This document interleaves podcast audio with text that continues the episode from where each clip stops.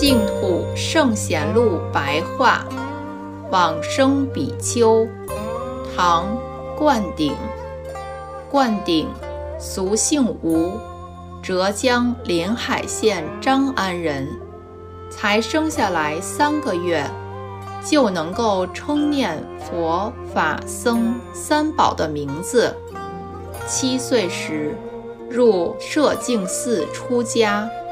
陈后主至德初年，公元五八三年，拜见智者大师于修禅寺，并受大师所教的止观法门。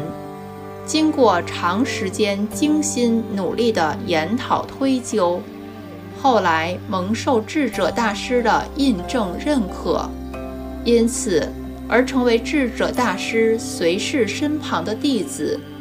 凡是他在智者大师身旁所听闻到的佛法，都能够灵解体悟。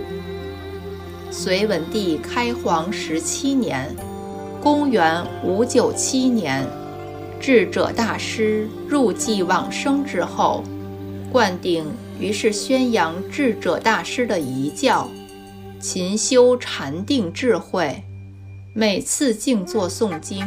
常常有天花从虚空中飘落在他的身旁。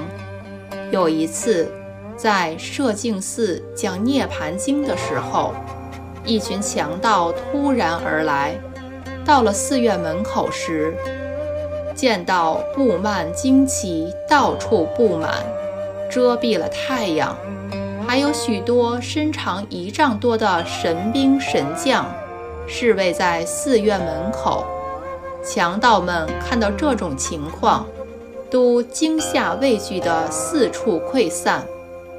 唐太宗贞观六年（公元632年）八月七日，命终于国清寺。最初视线疾病时，室内散出奇异的香气。等到临命终，灌顶命令弟子们说。你们可以多燃一些冥香，我将要去了。